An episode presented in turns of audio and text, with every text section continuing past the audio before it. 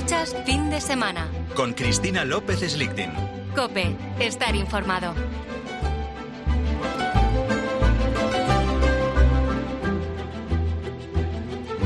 Claro, si tú tienes un chaval que lee un montón, que estudia una barbaridad, que saca buenas notas en su carrera y tiene una vocación definida, mm, esto no es el caso. Pero seguro que tienes otros, sobrinos, primos, tú mismo, que a lo mejor no tienes tan claras las cosas. Y entonces acontece con cierta frecuencia que al preguntar a los jóvenes y no tan jóvenes qué desean hacer en la vida, pues te dicen influencer o te dicen rapero estas dos cosas de una manera increíble presente en la sociedad y no como una afición, no es como el que dice, bueno, yo es que quiero dedicarme al taekwondo en mi tiempo libre o quiero escalar el Kilimanjaro. Eh, no, como, como definición profesional. ¿Por qué todos los jóvenes quieren ser influencers? Este es el tema de nuestra tertulia de hoy, que creo de absoluta actualidad, con José Miguel Gaona, que nos acompaña ya toda la hora, y con José Manuel Aguilar, profesor de Psicología Forense de la Universidad Loyola. Muy buenos días, José Manuel. Muy buenos días, feliz sábado. Menudo tema, ¿verdad? sí, efectivamente. Yo no sé si entre, claro, tus alumnos a lo mejor ya tienen una vocación definida, pero si esto está presente entre los jóvenes que tratas. Vamos a ver, sí, sin ninguna duda y sobre todo, mira, yo doy en cuarto de grado, es decir, el último curso de la universidad. Total, que el año que viene tienen que elegir el máster, es decir, la especialidad que van a elegir, pues sanitario, si quieres pasar consulta, forense, si quieres seguir, por ejemplo, mis pasos, o cualquier otra, recursos humanos y demás. Entonces, es el debate constante durante este curso y ahí se muestra como la responsabilidad que tenemos los docentes de ofrecerles, abrirles, mostrarles pues las ventajas que puedan tener, por supuesto que nosotros consideramos que nuestra especialidad pues es muy bonita, porque eso la hemos elegido, también las desventajas, y eso es una tarea fundamental, absolutamente fundamental. El tema de los influencers, desde luego, está teniendo un peso en el entorno de los jóvenes eh, mucho más grande de lo que podemos medir los adultos. Antes hablaba Marían Rojas de TikTok, pero, pero es cierto que no podemos imaginarnos hasta qué punto los idolatran. Es que hace relativamente pocos años no podríamos imaginar ni por asomo la influencia que iba a tener las redes sociales en la mente de no solamente ya de los jóvenes, sino de todos nosotros, ¿no? Hasta el punto que eh, creo que en muchas ocasiones y hay eh, catervas enteras de jóvenes que están de alguna manera disociados entre la realidad y las redes sociales, se entremezclan. Justamente dentro de poco voy a dar una conferencia sobre el metaverso, que es otra historia que se nos viene encima, y la incapacidad en algunos segmentos de edades de poder, por ejemplo, diferenciar la realidad de la fantasía. Llega un momento que se fusionan en la mente de todos. Bien, eso es un primer elemento a tomar en consideración. Hay personas que están todo el día metidos en TikTok, en YouTube, bueno, y en infinidad más de plataformas. Con lo cual, ese mundo se va alterando. La percepción del mismo ya cambia, ya no es, el mundo en 3D, el mundo real, me atrevería a decir, ¿no? Por otro lado, observamos también, y todo el mundo lo ve, eh, el brutal éxito interplanetario que tienen muchos influencers. Y también podéis observar que muchos de ellos no han pegado un palo al agua en su vida. Claro, entonces de repente ¿eh? salen las noticias, fulanito de tal, gran influencer con 5 millones de seguidores y, aparece haciendo el gamba en la pantalla haciendo Digo, pero bueno, y gana eh, no sé cuántos miles, o en ocasiones, cuidado, millones de euros. Y digo, pero bueno, pero ¿qué, qué, qué es lo que está pasando aquí? Pero también vamos a contar la parte sórdida. Por cada uno, obviamente, de estos que aparecen en las noticias, hay algo así como un millón que no tienen el menor éxito y eso les puede llevar a la frustración a muchísimo de ellos. Este, este último mensaje es para los padres que estén animando a sus hijos a ser influencers. Cuidado. José Manuel. Sí, sí, bueno, eh, eh, ya no solo ese hecho, que por supuesto es así, y me encanta que haya sacado lo de la proporción, porque ayer precisamente hablaba de eso con otro medio de comunicación, la proporción eh, alucinante, si bueno, cuánta gente hay realmente intentándolo y solo sale el que, el que se imagina, pues lo mismo ocurriría no en tanta proporción, pues en cualquier deporte o en cualquier actividad artística, por ejemplo, o simplemente los que aspiran a ser locutores y suceder a Cristina en su en su programa. Pero ya no ya no solo eso, sino que además yo he visto eh, premios, premios de novela que se han otorgado, premios de poesía en concreto, que se han otorgado en función del número de seguidores que tenían esos autores en las redes sociales. Y a mí me lo han confesado los editores. Yo, yo me aseguro así un número de ventas para esta novela, para este, para este libro de poemas y, lo tengo clarísimo. Y es una, es una, hoy en día es uno de los indicadores, igual que antes podía ser qué carrera tenía, qué notas había sacado, cuántos idiomas hablabas, pues hoy en día es el número de seguidores, lo que es realmente algo absolutamente triste. Desde luego la moda está una cuestión. Mm. esto acaba, puede acabar mañana, ¿eh? Porque cuántos influencers desde la noche a la mañana se han quedado absolutamente sin ningún seguidor o porque esto es una moda. La cuestión es que mm, definitivamente mm, poderosos son, porque las grandes firmas, por ejemplo, de moda ya trabajan con los influencers cuando quieren prescribir un, que lo llaman así, prescribir, eh, un, bolso, unos zapatos, unas faldas.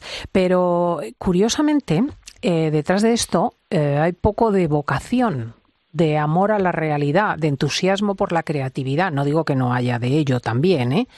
Hay mucho de dinero. O sea, muchos jóvenes dicen, no, es que estos se forran. Y yo los miro y digo, ¿y qué? Y dice, ¿cómo que y qué? Digo, bueno, no sé. O sea, en la vida el objetivo es forrarse. Efectivamente. En este, en este, por ejemplo, en el campo del arte, ahora mismo hay un gran debate. Y ayer estaba en, en una conversación preciosa en la diferencia en lo que es un pintor y un artista. El pintor, que es el artesano, el que pinta muy bien, que puede ser un grandísimo, excelentísimo pintor, y luego el artista, el que cambia el que cambia, cambia, cambia el movimiento, cambia el concepto del arte y demás, muy bien, de acuerdo. Pero luego está hoy en día inundado el mundo del arte de gente como Hills, que de repente es que es, para que no lo conozca, este que hizo la calavera llena de, diamantes, cubierta de diamantes, ¿no? Que fue una obra que se vendió por 70 millones. Pues anda, que el del, el, del, tiburón en formol también tiene tela. Ese, ese, es el mismo. Claro, es, el, mismo, es el, tiburón en formol. este hombre luego se descubrió que eh, él mismo había comprado la obra con un consorcio para subir e inflar los precios y mantener los precios de sus obras eh, en unos precios elevadísimos como un producto de mercado. Entonces, ¿qué hay detrás de esto? ¿En qué estamos quedando? Pues eso hay mucha gente ya que nos hemos alejado de lo que es el arte moderno y somos extraordinariamente críticos con estas Bueno, bueno, bueno, tampoco seas así de cruel porque cuando abres una lata de sardinas y ves las sardinas geométricamente dispuestas dentro de la lata, ¿no te emociona? es una, armonía rítmica. Pero bueno, volviendo a, lo realista y, a lo serio, ¿no? Mm, no sé, quiero decir, a la hora de definir una vocación... Mm, Fijaos qué tontería. Mi padre me decía que era muy importante amar lo que uno hace. Que era muy importante mm, mm, pensar que, toda la vida ibas a estar relacionado con algo en lo que mm, tendrías que tener una destreza y una satisfacción. Bueno, pero lo que tu padre lo que tu padre quería es que dejaras de trabajar, porque si tú amas lo que haces, dejas de trabajar. Exactamente.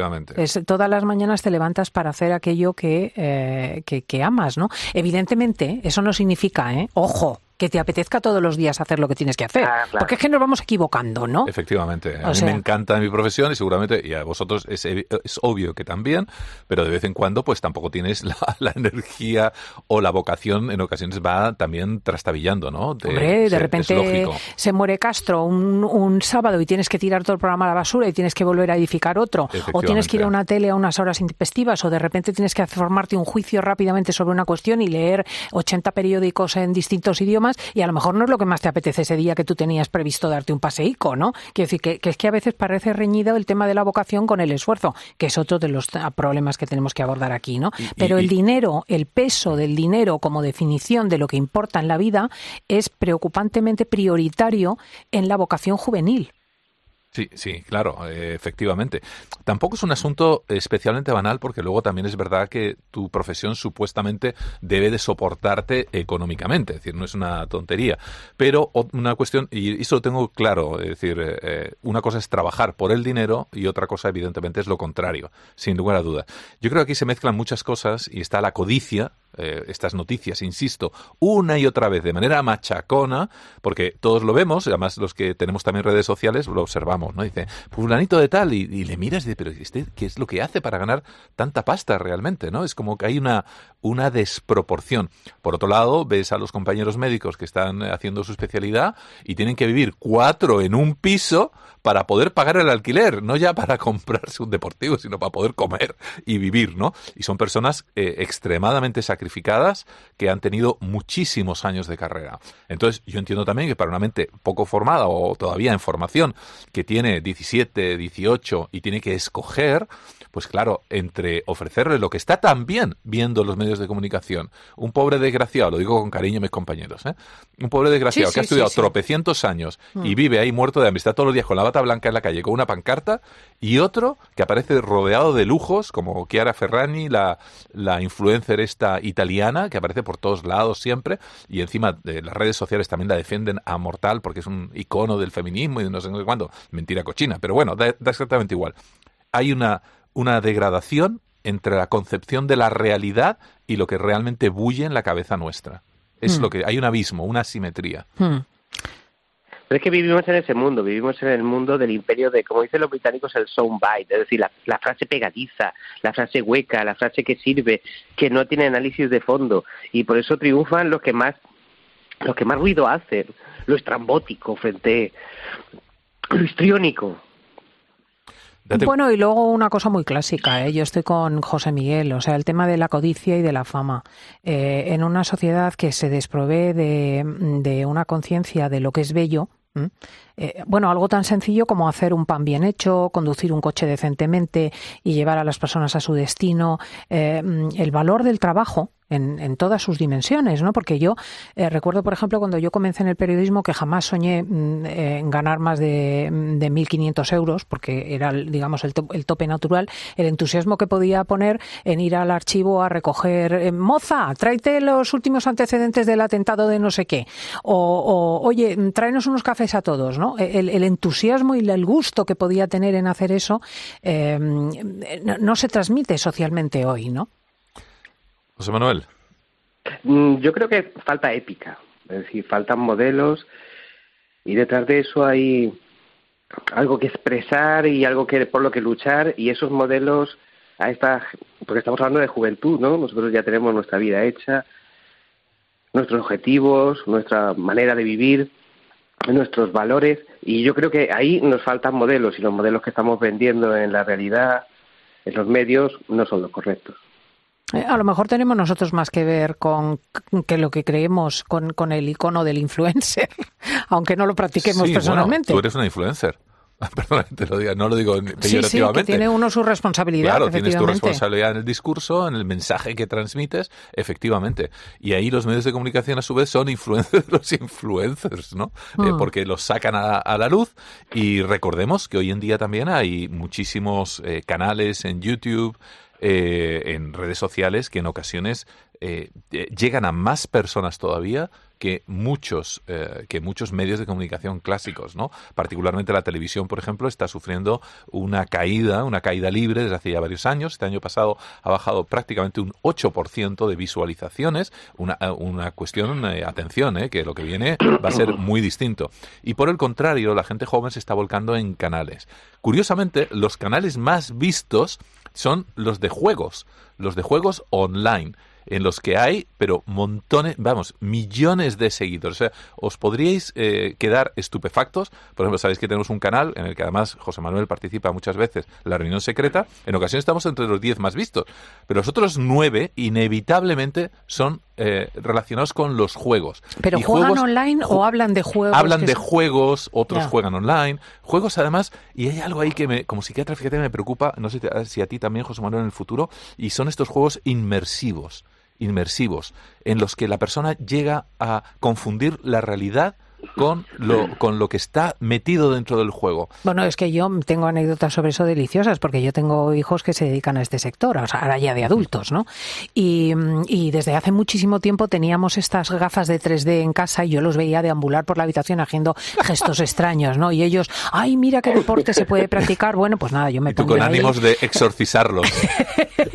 bueno, yo empecé a hacer algunas cosas, ¿no? Con bailando con ellos, luego me ponía las gafas y hacía deporte, pero de repente me llamaban y me decían, mira, mira, mamá, mira, mira eh, eh, este, este, esta cuestión de 3D. Y entonces tú te veías en una nave viajando a toda velocidad por un cañón, ¿no? Una cosa como el cañón del Colorado.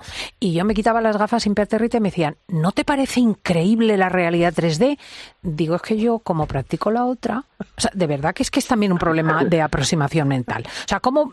Pero luego no se conmueven porque eh, están los primeros almendros florecidos. Que, que, no veas cómo son, que los tocas y huelen, que, que, son suaves, que tienen unos colores del rosa al blanco flipantes y encima se mueven con el viento. Pero es que es la sustitución, claro, es la sus y son gratis. Cierto, y son ¿eh? gratis. Son, son, gratis.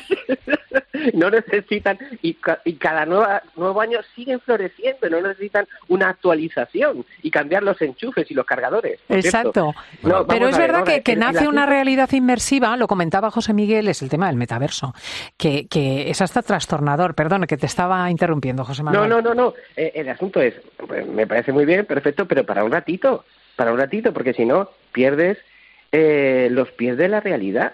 Y, y, eso lo podemos ver, por ejemplo, en nuestros políticos también. O sea, nuestros políticos han, eh, se han olvidado de tratar lo que al ciudadano le preocupa. O sea, sí. están hablando de unos asuntos. ¿Cuántas veces hablan de asuntos que dices tú, ¿y esto para qué?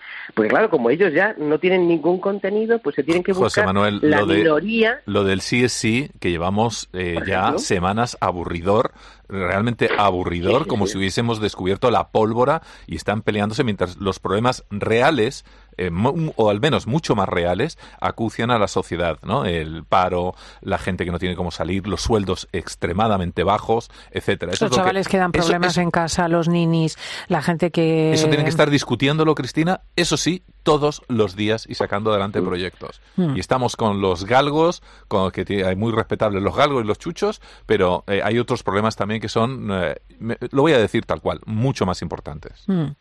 Hablábamos antes de la realidad inmersiva y hablamos eh, una y otra vez de estos jóvenes que quieren ser influencers.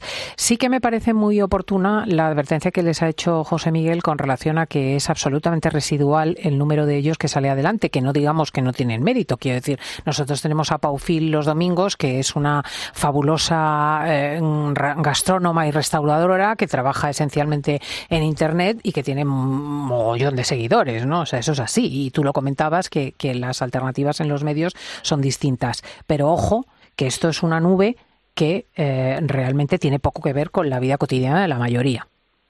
Así es. Así. Sí, y al final a quien vas a es a, al panadero de tu barrio a comprarle el pan y esa es la realidad. Y otra cuestión, y también quería no olvidarla, es decir, todo lo que conseguimos en la vida, eh, pagar una casa, eh, tener una carrera, eh, por cierto, un residente de medicina que hablabas antes cobra entre 1.200 y 1.300 euros al mes, al mes, ¿eh? que es un sueldo para lo que han estudiado y para la responsabilidad que tienen muy bajo.